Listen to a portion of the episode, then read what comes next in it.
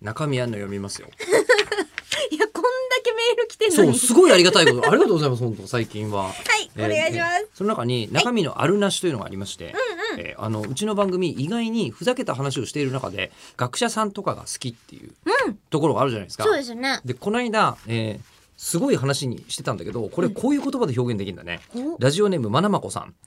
文献学と地震のお話に関してといただきました。あ、すごい。文献学、ね、奈良時代の文学運動で投稿したものですと、はいえーで私自身は地震研究とは無関係ですが、ええ最最近人文科学の持つ古い文献を読み解く知識を自然科学研究に生かす試みが盛んなようですって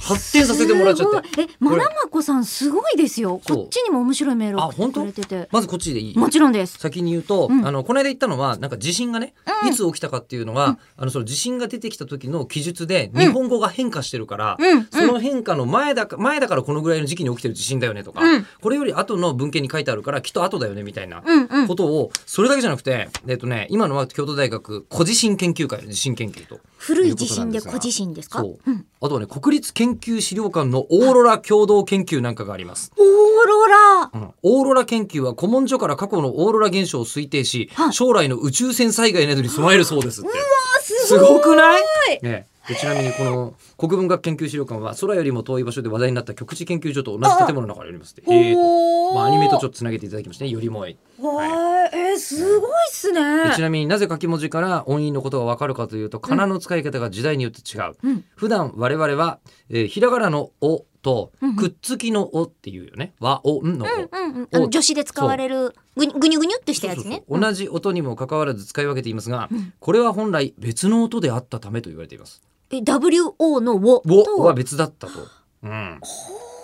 でその発音が区別がなくなった後も仮名の使い方にだけは残ってると。でその使い分けが正確であれば同じ音になる以前の時代の文献である可能性大。うわーなるほど。でもちろん、あの同じに発音がなっちゃった後も使い分けられているんでこれだけではダメですが、すごく乱暴にいくとこうやって決めてると。へでえ。特に奈良時代以前では「き」「ひ」「み」「け」「へ」「め」ちょちょっと待って視力検査みたいになってると」「の」「よ」「ろ」「も」の今13種類言ったんですけどこのはい13種類もの仮名に使い分けがあって、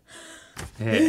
ーへー資料の少ない奈良時代の文献の真偽を判定する際に効果を発揮しますって。すごいえ十三文字っていうと大体和歌とかん短歌とか